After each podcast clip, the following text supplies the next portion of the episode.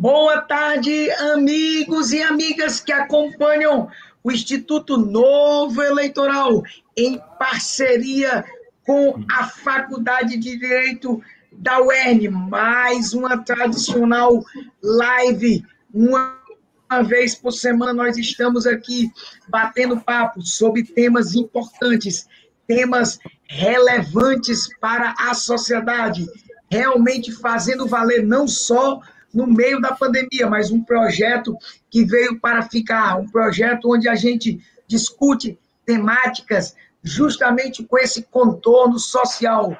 Aqui comigo, o professor Erval Sampaio, sempre ao meu lado, ele, ele que apresenta a temática, ele que apresenta justamente os nossos convidados. Hoje, realmente um convidado diferenciado esse grande professor que eu não vou anunciar, um professor, inclusive, é, com PhD, não só no, sobre o aspecto formal, mas pelo que a gente pesquisou, pelo que a gente viu, realmente um professor diferenciado, nosso colega da Universidade Federal do Rio Grande do Norte, mas a apresentação não é minha, vou deixar para ele, professor Carlos Sérgio, e também o nosso querido discente, estava com um probleminha na câmera, apareceu aí todo bonitão, gravata aí diferenciada, combinando inclusive com, o símbolozinho da live do novo eleitoral. Ele, Eric Freire, que inclusive vai ser meu aluno nesse semestre. Ele andou recebendo aquele puxão de orelha, viu?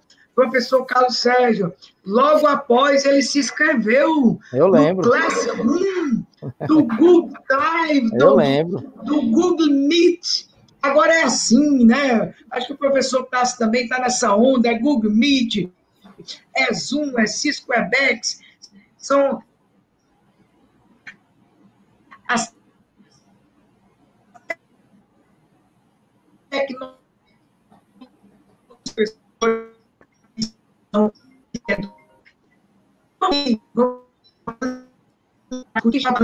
Sérgio, professor Carlos Sérgio, boa tarde nesse horário diferenciado.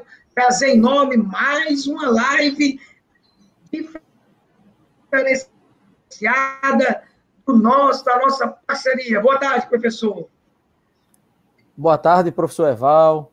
Boa tarde, professor Tasso Licurgo, nosso convidado. Boa tarde ao nosso querido Eric Freire, discente do nosso projeto. Boa tarde a todos que nos assistem aí. Uh, boa tarde também a Maria Rita, que está aí mandando uma saudação. O convidado de hoje, participante do nosso projeto, é muito especial. Saudade dos meus pastores Tasso e Camila Licurgo. Boa tarde, Joelma. Boa tarde todos que estão aí é, nos acompanhando. É uma alegria muito grande receber o professor Tassos Licurgo para falar de um tema muito, muito, muito especial. Que é um tema é, da maior é, envergadura, da maior necessidade, que é o tema do cristianismo e direito, relações e influências. Como o cristianismo ele influencia, influenciou e ainda influencia o direito brasileiro. Então, vamos falar aqui de diversos assuntos e o professor Tassos vai capitanear toda essa discussão. Né? Então, vou fazer aqui uma apresentação do currículo resumido do professor Tassos. O professor Tassos é presidente do Defesa da Fé Ministério Internacional, é pastor ordenado pela RMAI, Estados Unidos, é advogado, ele é professor da UFRN, ele é professor convidado do RBT College nos Estados Unidos, é pro, professor visitante da Oral Roberts University, Estados Unidos, é, é pós-doutor em apologética cristã na Oro, Estados Unidos, e em sociologia jurídica na Universidade Federal da Paraíba. É PhD em educação, matemática, lógica pela UFRN. É mestre em filosofia analítica pela Success University da Inglaterra. É especialista em direito material e processual do trabalho pela Uniderp. É graduado em direito pela URCA, Universidade Regional do, do, do Cariri, é? Do Crato? É, do Cariri. Do Cariri. E graduado em filosofia pela UFRN. é, liderança avançada em Hagai Institute, na, na Tailândia, Ministério Pastoral e Estudos Bíblicos no RBT College nos Estados Unidos, tendo também estudado na Noruega. Publicou 11 livros, sendo um dos mais recentes Job Betrayed by God e Delivered to the Devil, que foi traduzido para o português e para o espanhol. Então, com muita alegria, eu quero mais uma vez é, dar os cumprimentos ao professor Tasso e passar a palavra para ele, para ele já adentrar nessa temática e começarmos uma discussão que vai ser certamente é, marcante para o nosso projeto. Boa tarde, professor. Boa tarde a todos. Quero dizer da minha satisfação de ter sido convidado para esse grupo aqui de pessoas de alto nível. Eu vi a apresentação aí do professor Erval, né? Coisa, apresentação fabulosa, né? A maneira como ele inicia, original. Professor Carlos Sérgio, o Eric, não é isso? o Eric aí, com a, a, observação do professor Eval também, com a gravata realmente combinando com o logo da live. Eu achei isso. É, eu, eu, eu fiquei assim, fiquei. Os, de, os detalhes são importantes, e esse é um detalhe aí que eu não tinha pensado nisso, mas de é. fato, o preto e o branco eu vejo aqui na, no computador exatamente a mesma, não só a mesma cor, como a mesma tonalidade, né? Eu acho que ele é, parabéns, né? Ele é diferente, é professor Tassi. Esse, esse aluno é diferente. Muito bom. Maravilha. Eu sou assim, sou muito grato ter essa oportunidade de falar na Universidade do, do Estado do, do, Rio Grande do Norte sobre cristianismo. O cristianismo tem uma relação intrínseca né, com a universidade, com, as, com, a, com o instituto da universidade. É, como muitos e quase todos sabem, as maiores e melhores universidades do mundo foram fundadas como escolas cristãs Harvard, Princeton, Yale, Cambridge, Oxford, foram todas universidades que no início eram escolas devocionais, escolas cristãs. O lema original da Universidade de Harvard, por exemplo, era verdade para Cristo e a Igreja. Então, a universidade ela é um ambiente em que o cristianismo se sente muito à vontade, porque não só foi responsável pelo fundamento dessa instituto maravilhoso que é a universidade, como também da possibilidade que temos de entendermos o mundo, né? O mundo, quando nós dizemos e, e consideramos que o mundo é inteligível, que a inteligibilidade do mundo, a inteligibilidade na realidade, o pressuposto por trás disso é de que há uma mente inteligente por trás, que organizou tudo para que a inteligibilidade pudesse ser aplicada, para que pudéssemos, através das ciências, entre as quais a ciência jurídica, pudéssemos entender a realidade. E no tema específico da relação do direito com o cristianismo, é que o cristianismo também é, é, extremamente relevante em várias áreas. Nós podemos citar várias áreas, tanto do ponto de vista da, do que diz respeito ao direito dos direitos humanos ou da moralidade aplicada ao direito, como também direitos mais específicos, como direito econômico, é, direitos da liberdade. O cristianismo tem uma, uma contribuição extremamente relevante. Se você for ler, por exemplo, Sêneca, o é, famoso filósofo romano lá do, do século I, Sêneca ele escreve assim, ele diz que nós, ele diz assim, nós afogamos as crianças que não queremos. Quer dizer, o infanticídio era uma realidade no século I, em que Jesus de Nazaré é, nasce, né? E é com o cristianismo que nós temos um combate muito importante contra aquilo que alguns historiadores, entre, entre os quais o historiador é, W.E.H. Leck, ele diz que o infanticídio é a mais profunda mancha da civilização antiga. Então, só para citar um exemplo importante do, do infanticídio, o cristianismo ele se coloca contra essa prática que era disseminada na civilização antiga. Se você pegar, por exemplo, a tábua 4 da, daquelas famosas 12 tábuas é, da lei romana, a, a, a, elas dizem, a lei diz que crianças com deformidade devem ser mortas. Então, num ambiente como esse, o cristianismo ele já começa desde aí, desde o início, a se colocar em defesa da dignidade do, do ser humano, em defesa da vida. O livro de Dash, que é um, um livro é, muito interessante, né, que é, é, como, é um livro que traz uma espécie de ensinamento dos doze, eles, ele, ele diz que como deveria ser o comportamento do cristão no cristianismo primitivo, e ele deixa claro ali que o infanticídio não pode ser cometido. Então, só para citar um exemplo de, um, de um, da civilização antiga em que o cristianismo aparece, desde já, já se impõe como uma, uma prática tão atentatória à dignidade né, humana, como é a, a tentar contra a vida de alguém que não pode se defender, no caso do infanticídio. E hoje, e você pegar qualquer tema, no que diz respeito, por exemplo, à dignidade da mulher, é, o, se você olhar as civilizações humanas antes de Cristo, se você pegar, aliás, você pode pegar qualquer das sociedades, é, é, é, é, chineses, você pode pegar gregos, romanos, até mesmo a civilização judaica, que era detentora da moralidade. Se você, qualquer uma dessas civilizações, se você for estudá-las profundamente, você vai ver que elas apresentavam uma realidade terrível e miserável para as mulheres.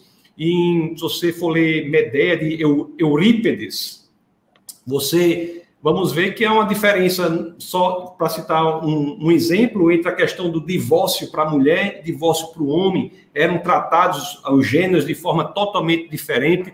E, como, e, e com a pessoa de Jesus de Nazaré, mais notadamente naquele exemplo que está nas escrituras da mulher samaritana, que em que um judeu, Jesus, fala não apenas como um samaritano, mas também como uma samaritana, uma mulher. Ele trata a mulher de uma forma tão específica, mostrando, né, enaltecendo a dignidade da mulher. Então nós temos tudo isso, o, várias coisas contra a dignidade da mulher. O cristianismo é, ela eleva a dignidade da mulher. Você tem é, as práticas antigas de segregação da mulher. É, nas sociedades antigas, se homens entrassem num lugar, a mulher tinha de sair, né, ia para um, um, um cômodo específico. Isso não acontece no cristianismo, né? Tem aquele exemplo claro em que é, Maria e Marta recebem Jesus de Nazaré na sua casa. Quer dizer, isso, e, e, a gente lê isso que hoje é tão comum você receber uma visita, duas mulheres receberem uma visita, mas isso, pra, antigamente, isso era revolucionador.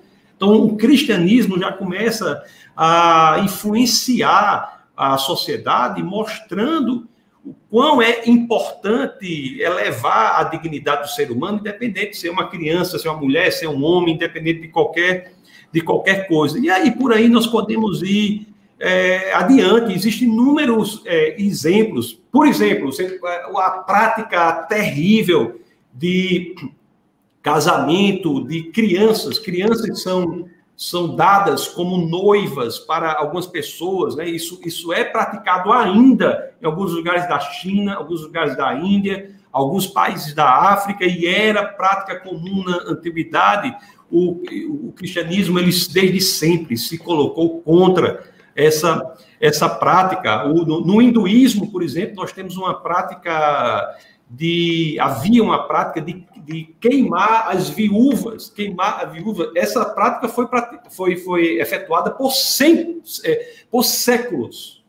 Por séculos essa prática ocorreu e foi exatamente ali na história que, que nós temos do, do, na Índia, né, da questão do hinduísmo na Índia, graças à influência cristã por meio da, da, da Grã-Bretanha que essa prática foi interrompida em 1829. Então, nós temos, não só no passado, como no presente, várias, vários exemplos de enaltecimento da condição humana, que é dado pela influência é, cristã, mutilação da mulher, mutilação da genitália fe, feminina, né, que você tem.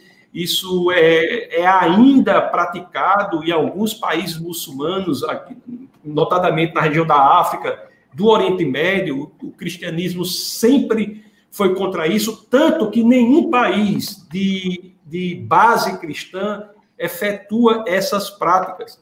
Você falar a questão dos hospitais, por exemplo. Estou falando da questão só da moralidade, depois nós podemos entrar mais tecnicamente na questão do direito, porque, mas você, a questão.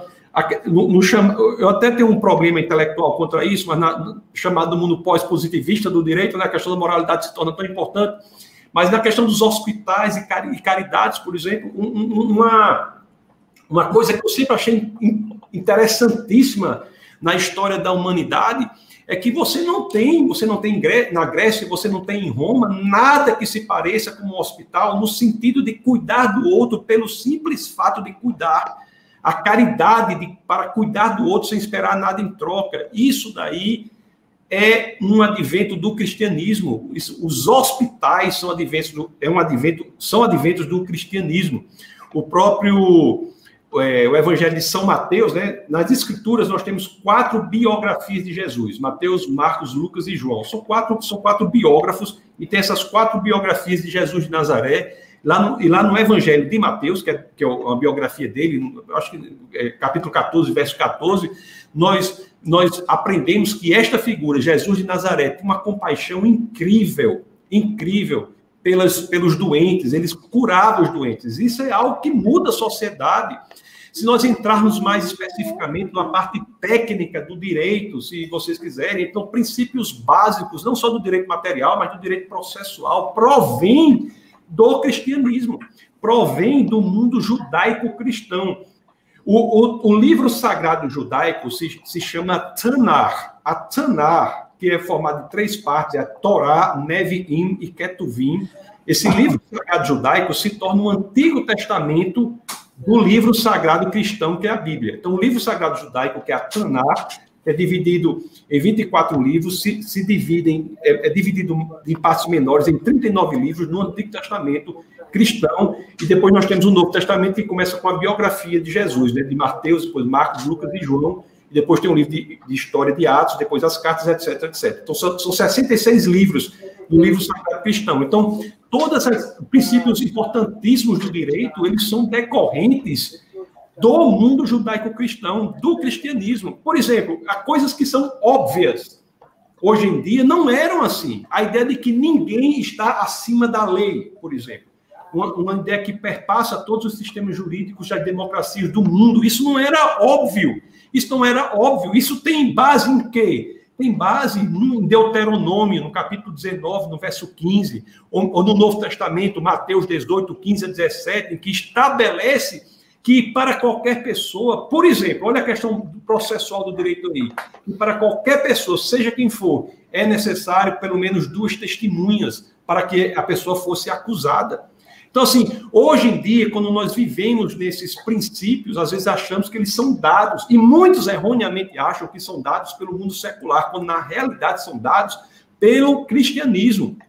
O direito natural, o direito natural, a percepção de que há uma ordem natural que dá direito ao ser humano pelo simples fato de ser humano. Há direitos intrínsecos que pela razão nós podemos determinar se há direito ou não, porque esses direitos são intrínsecos. As escrituras começam com o quê? Do, do judaico-cristãs, com a ideia de que o homem é criado à imagem e semelhança de Deus. A questão do valor humano é independente do que ele tenha, do que ele faça, do que ele desenvolva, é pelo simples fato da sua constituição ser feita à imagem e semelhança de Deus que ele tem valor intrínseco. Qualquer agressão a isso torna algo diferente do que deveria ser o ser humano. Então, essa, como a contemporaneidade diz, né, há um patamar mínimo civilizatório abaixo do qual o homem deixa de ser humano e passa a ser coisa. Resifica-se o homem, coisifica-se o homem. Esse discurso contemporâneo é decorrente de quê? Decorrente das escrituras. Romanos, a carta do apóstolo Paulo aos, aos Romanos, no capítulo 2, verso 4 ao 15, é uma expressão genuína de direito natural. E não só de direitos, direitos individuais, direitos de igualdade, direitos. O, o próprio cristianismo diz que Deus não tem favoritos. O livro de Atos, no capítulo 10, 34 a 35, diz que Deus não tem favoritos. Todos são iguais perante, perante Deus. Isso aí é uma expressão extremamente importante no mundo, é porque as pessoas às vezes não entendem a história. Porque no mundo aqui nós temos 75% da população lá de Atenas de escravos, 50, mais da metade da população de Roma de escravos.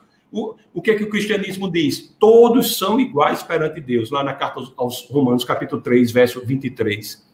E, e, e ainda diz, sem importar ori, origem nacional, sem importar nação, sem importar gênero, como está lá em Gálatas, no capítulo 3, verso 38. Então, meus queridos, a gente pode desenvolver mais, mas tem coisas extremamente que nós temos que estar abertos a isso. Aí existe uma crítica contemporânea muito grande à questão do Estado laico e, e, e cristianismo. O Estado laico é uma conquista do cristianismo. O Estado laico é uma conquista do cristianismo. A famosa passagem lá em Mateus, no capítulo 22, no verso 21, em que aquela em que perguntam-se pergunta-se a Jesus, né? É, devemos pagar impostos? O que é que Jesus diz? Rapaz, qual é a esfinge? Qual é a figura que tem nessa moeda? É César. Dê a César o que é de César, dê a Deus o que é de Deus. Estabelece as duas esferas de atuação separadas: a esfera do cristianismo e a esfera estatal. O Estado laico é uma conquista do cristianismo. Então, assim, às vezes as pessoas não entendem. A liberdade religiosa só existe em país de matriz cristã. Me diga qualquer país que não seja de matriz cristã, qualquer um, que você tenha a liberdade religiosa que você tem no país de matriz cristã. Pode pegar país ateísta, vamos lá, China, Coreia do Norte, ou a própria Rússia. Cadê a liberdade religiosa nesse país de matriz ateísta? Porque eu não vou nem falar de matriz muçulmana, né? Porque tem país que a posse das escrituras da Bíblia é punida com a morte. Ao que é que nós temos? No século XVI, Lutero escreve uma carta à princesa da, da Saxônia. E o que é que Lutero diz nessa carta? Dizendo que, dizendo que não era função do Estado, não era função do governo proibir qualquer pessoa de ensinar, crer e dizer aquilo que ele bem entendesse, fosse isso a Bíblia ou qualquer outra coisa. Quem diz isso? Quem é? Lutero. No século XVI, uma carta à princesa da Saxônia de, de, em defesa da liberdade de expressão. Só há tolerância em país de matriz cristã. O cristianismo é, por expressão, a visão de mundo mais tolerante que existe. Não quer dizer, por ser tolerante, que tudo é verdade. Não cristianismo diz que uma coisa é verdade e o contrário daquilo é falsidade. Mas ele defende que a pessoa tenha liberdade de expressar a sua opinião como bem entender. Então, assim, são muitas coisas que nós podemos, nós podemos nos debruçar aqui, se vocês quiserem, todas as áreas, podem falar sobre direito econômico, é, dignidade do trabalho, é, escravidão. Então, existe, existe um, um, um, uma, um leque enorme de contribuição do cristianismo para o direito para a sociedade. Professor, eu queria inicialmente dizer o quanto eu estou impressionado, é, como nessa fala inicial aqui de mais ou menos 16, 17 minutos, o senhor conseguiu nos dar uma dimensão da importância, da origem, do aspecto histórico e principalmente, que é o tema principal que nós vamos desenvolver aqui, que já tem várias perguntas, a relação direta, inclusive, com praticamente todas as ramificações do direito que o senhor colocou aqui, com certeza agora, nessa segunda parte, né, até já ouvindo o nosso querido Eric Freire, depois passa a palavra para o professor Carlos Sérgio, já interagindo de plano com os nossos alunos, que é o nosso objetivo, mas eu queria dizer que fazia tempo, e eu confesso que eu não tinha é, um, um, viés tão, é, vamos dizer, tão, tão, tão robusto dessa relação que me fez relembrar, inclusive, alguns estudos há muito tempo que eu não via. Então, eu quero só destacar é... realmente a impressão que eu tenho. É, Val, antes de passar a palavra para o nosso querido Eric, eu queria só fazer uma observação que, assim, a fala do professor Tassos foi uma, foi uma fala Carlos Sérgio, só um minuto aqui. Podia voltar à pergunta anterior, que eu não gostei de. Porque eu vi agora que tem uma pergunta sobre escravidão. Quando você terminar de é, falar. A gente vai trazer todas as perguntas, professor. É, a gente, é porque a gente. Ah, a, a, a, gente esqueceu de explicar ao professor. A gente interage aqui, aí o, o, o nosso Eric Freire faz as perguntas dos alunos, o professor Carlos Sérgio vendo esse comentário, a gente não vai deixar de passar nenhuma, inclusive é. várias perguntas, vários comentários importantes, inclusive o pessoal gostando e comentando. Aí eu não sei dizer, professor, sou sincero, se os comentários estão certos ou errados. Eu não vou nem me arriscar. É, é, vou deixar para que o senhor aborde. Mas, e aí, Carlos Sérgio? Pronto, não, eu só ia dizer o seguinte, que eu primeiro parabenizar ao professor Tassos pela lucidez, né, e pela e pela referência de todas as suas falas. Eu acho importante um tema como esse, é um tema que é, tem o seu valor, especialmente porque precisamos quebrar alguns tabus em relação a essa discussão. Então, infelizmente, existe ainda alguns tabus, e um desses tabus é falar sobre o cristianismo nas universidades. E nós estamos aqui para reconhecer o valor e a influência que o cristianismo tem né, e teve sobre a construção do direito. Inclusive, é, professor Tassos deve conhecer, há um desembargador do, do, Estado de São Paulo, o José Roberto Nalini, ele tem um livro muito bom chamado Ética Profissional, um livro bem denso. Eu sou professor de deontologia jurídica e adoto esse livro, e esse livro tem um capítulo bastante extenso falando sobre a ética cristã e a sua influência sobre o direito brasileiro.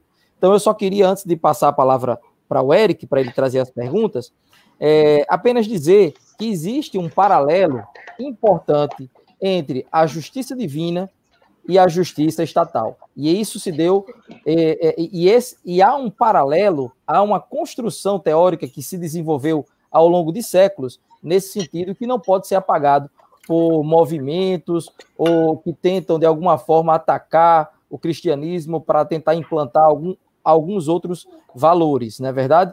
Então, eu acho que, que é importante não podemos negar, não podemos ignorar a importância que o decálogo da, trouxe sobre praticamente todos os ramos do direito. Inclusive, tive a oportunidade de escrever um artigo falando sobre essa influência, especificamente no direito penal, até no direito ambiental, no direito urbanístico, no, em, em, vários outros ramos do direito, tá? Então, parabéns, professor, e eu vou passar agora a palavra para o Eric, que ele vai trazer os questionamentos e vai fazer também as observações que ele achar pertinentes.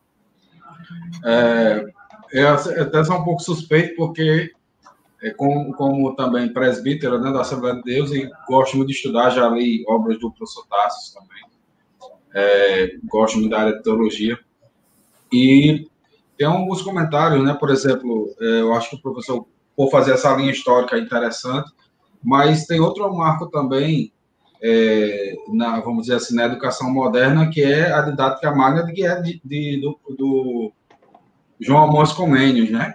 Que era também um protestante, né? E escreveu sobre é, como ensinar tudo a todos, né? Ao tratado de como ensinar tudo a todos. Então, há uma influência do cristianismo, não só do cristianismo, não só do decálogo, mas dos 613 preceitos da, da, da lei judaica, né, que são, são estabelecidos aí na Torá, que tem influenciado na educação.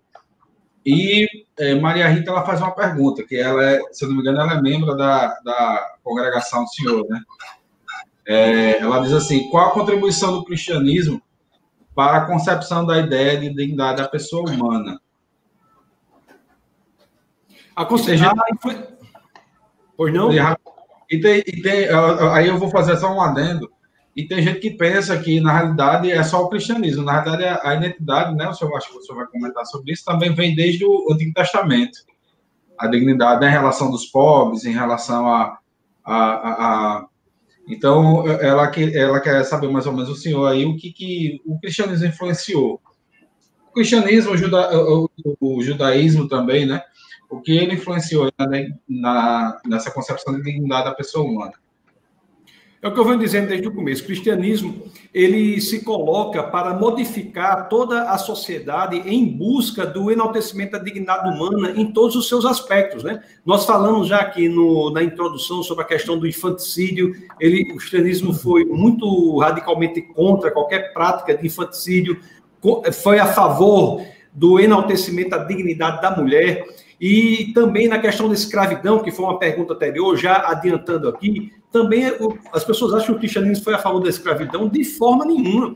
Então, Cristo nasce é, num, numa sociedade em que nós temos 75% da população de Atenas que é escrava. De cada quatro atenienses, três eram escravos. E quatro, cada quatro pessoas em Atenas, três eram escravos. E mais da metade da, da população de Roma era feita de escravos. Então, como é que. Olha a coragem. Olha, olha a coragem que que existe em expressões como, por exemplo, a do livro de Gálatas, do, no, no capítulo 3, do verso 28, em uma sociedade como essa, as escrituras dizem que não há judeu nem grego, grego no sentido de não judeu, não há judeu nem não judeu, não há escravo nem livre, livre. homem nem mulher, pois todos são um em Cristo Jesus. É porque as pessoas entendem que dizer isso é muito tranquilo. Eu vou enaltecer a dignidade humana aí, pessoal. Não existe branco nem preto, rico nem pobre. Isso é fácil dizer hoje. Agora você imagina você dizer isso no, lugar que o Império Romano era detentor do poder, em que 75% da população era de escravos em, em, em Atenas e, e, a metade em Roma, e você tem uma expressão como essa: não há judeu nem grego, escravo nem livre, homem nem mulher, pois todos são em Cristo Jesus. E você até se referiu também ao Antigo Testamento. Mesmo no Antigo Testamento, o tráfico de escravos era condenado. Se você pode pegar o livro de Êxodo, no capítulo 21, é, no verso 16, e no Novo Testamento, se você pegar a primeira carta a Timóteo, no capítulo 1, no verso 10, o, o tráfico de escravos, para que você tenha uma ideia, era punido com a morte no Antigo Testamento. Então você pode pegar qualquer aspecto da realidade humana que o cristianismo enaltece a dignidade humana, a começar pelo fato, como eu já disse, que o homem é descrito como como uma criação que foi feita à imagem e semelhança de Deus. Deus, que é o criador dos céus e da terra. A primeira frase do primeiro livro da Bíblia, Gênesis, que em hebraico é Bereshit, que é no princípio Deus criou os céus e a terra, quer dizer que Deus é criador daquilo de, que, de criador de tudo que existe a partir do nada. E o homem, ele é, o homem e a mulher, né? Está lá em Gênesis capítulo 1, verso 26 e 27. O homem e a mulher são criados à imagem e semelhança de Deus, são capazes de refletir a glória de Deus. Então, o valor humano, a dignidade humana, é independente de sua nacionalidade, do seu gênero, da sua, da sua raça, de seja lá o que for. É intrínseco, pelo simples fato da sua Constituição ser a imagem e semelhança de Deus. Então, eu posso aqui falar inúmeras, inúmeros exemplos de enaltecimento da dignidade humana. A dignidade humana só existe quando entendemos que o valor do homem é intrínseco. Não há como você monetizar o homem. O homem não tem valor monetizável. Por quê? Porque a dignidade dele é intrínseca. Isso é dado pelo cristianismo pela visão de mundo judaico-cristã. Não, o homem é, não é, ele, ele é diferente da coisa. Por quê? Porque a coisa tem valor, o homem tem dignidade. Por que tem dignidade? Porque o seu valor é intrínseco. O seu valor não é tra, traduzível em, em moeda. Então, tudo isso provém da visão de mundo cristã. Então, a contribuição do cristianismo para o enaltecimento da dignidade humana é gritante, enorme e atual até hoje. É, doutor Tassos, é, o comentário que o senhor queria ver, né, aquele Elizabeth Mather, é, que é, até o comentário, pelo que o senhor já falou, as pessoas confundem a instituição, a instituição igreja, vamos dizer assim, a instituição humana igreja, como a igreja católica no século XVI, com o cristianismo em si. Porque há uma mistura, mas não é, na realidade, o que se ensina dentro do cristianismo a escravidão, né? E é isso que ela está comentando aqui. Ela diz, professor, parece que a única chaga da humanidade que atravessou ilesa e foi até aceita e usufruída pelo cristianismo foi a escravidão. Aí a gente abre esse parênteses, não é isso, professor? Oh, é, veja só, antes dele, dele. Eu acrescento também outro comentário também que ela colocou. Todos eram iguais desde que tivessem alma. A igreja precisou declarar que os índios tinham alma, portanto não podiam ser escravizados, mas os negros podiam, os jesuítas tinham escravos. Então, é, o que, o, que o, o Eric coloca aqui é realmente uma distinção que precisa ser feita. Uma coisa é a doutrina, uma coisa é o cristianismo, uma outra coisa é como é, o cristianismo é praticado por, determinadas instituições, algumas denominações. Isso é importante você saber separar as coisas, mas eu passo a palavra. Inclusive, professor Carlos Sérgio, é, tanto Eric quanto Vossa Excelência agora, talvez esclareça algo que, já chegando mais da metade da live, as pessoas realmente precisam entender. Precisam entender, inclusive, as próprias, é, vamos dizer, é, distinções de interpretação é, da própria doutrina do cristianismo e até mesmo a, a, a, essa parte é, da, da, própria igreja, a distinção básica das igrejas, em especial a católica, né? e, e, e a própria, os né? próprios evangélicos, né? tudo isso tem que ser totalmente diferenciado é, dessa, dessa parte que o professor Tassi está dando aqui, um verdadeiro show. Isso tem que ficar muito claro, é, a não ser que o professor queira fazer aí algum reparo de algum eventual, repito, besteira que a gente tenha dito.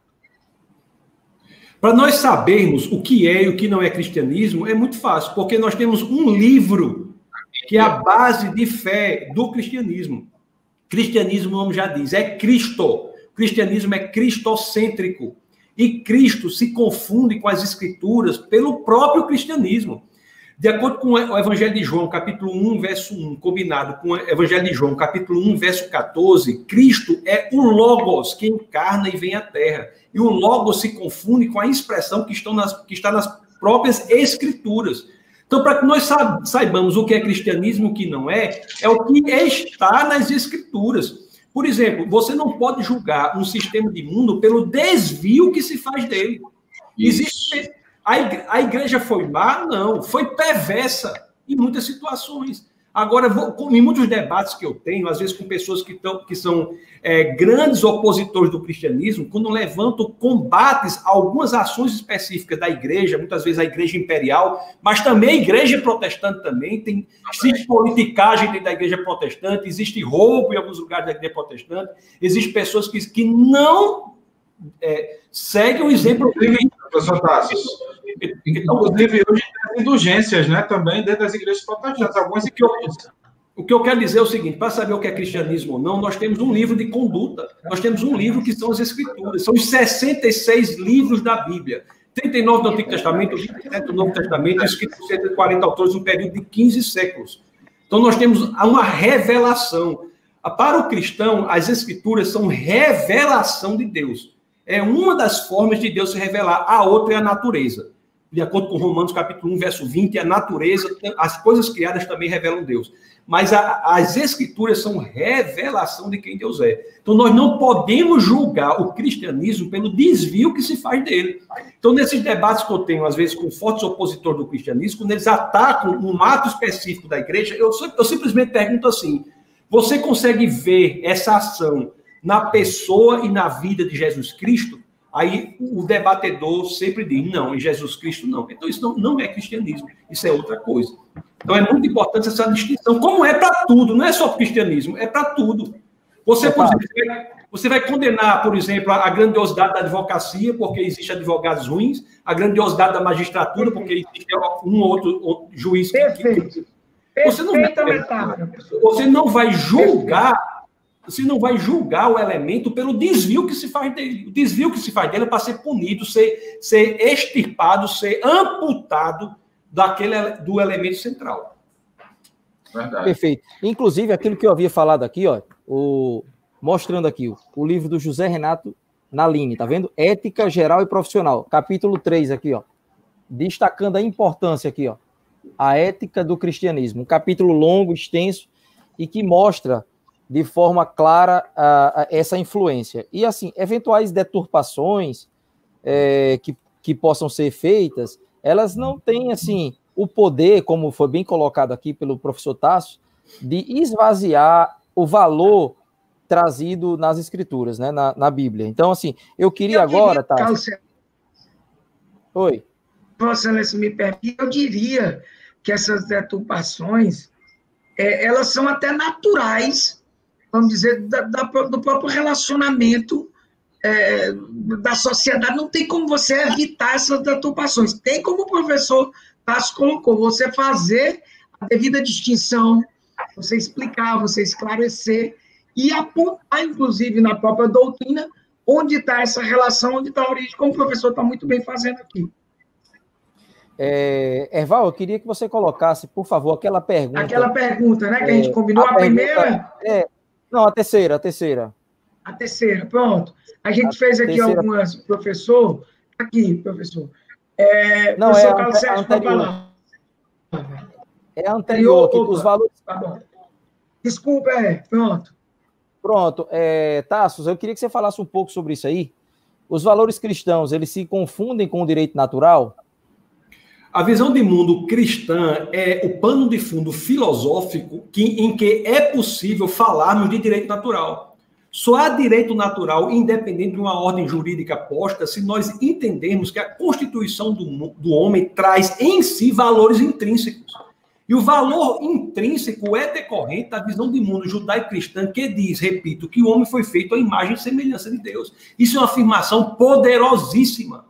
É poderosíssima. Você tem uma ideia, a constituição humana, de acordo com a visão de mundo judaico-cristã, é totalmente diferente de tudo mais que existe. O, os, os céus e a terra, que é a forma em hebraico de dizer o universo, foi criado pela palavra. Tudo foi criado pela palavra, no homem não. O homem é moldado por Deus. Ele é feito por Deus.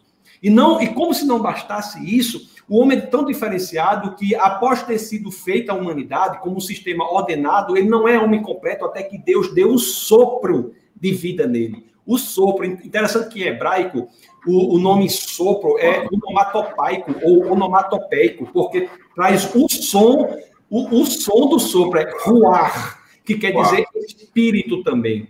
Então, o Deus dá o espírito espírito no homem. Então, o homem é totalmente diferenciado e é por isso que existe direito natural. Então, todas as expressões de direito natural que não entendam que o homem é produto de Deus, uma criação diferenciada de Deus, elas morrem na tentativa de dizer o porquê que fora de uma ordem jurídica posta o homem tem direitos. O homem só tem direitos se a sua constituição for diferente de tudo mais que é criado.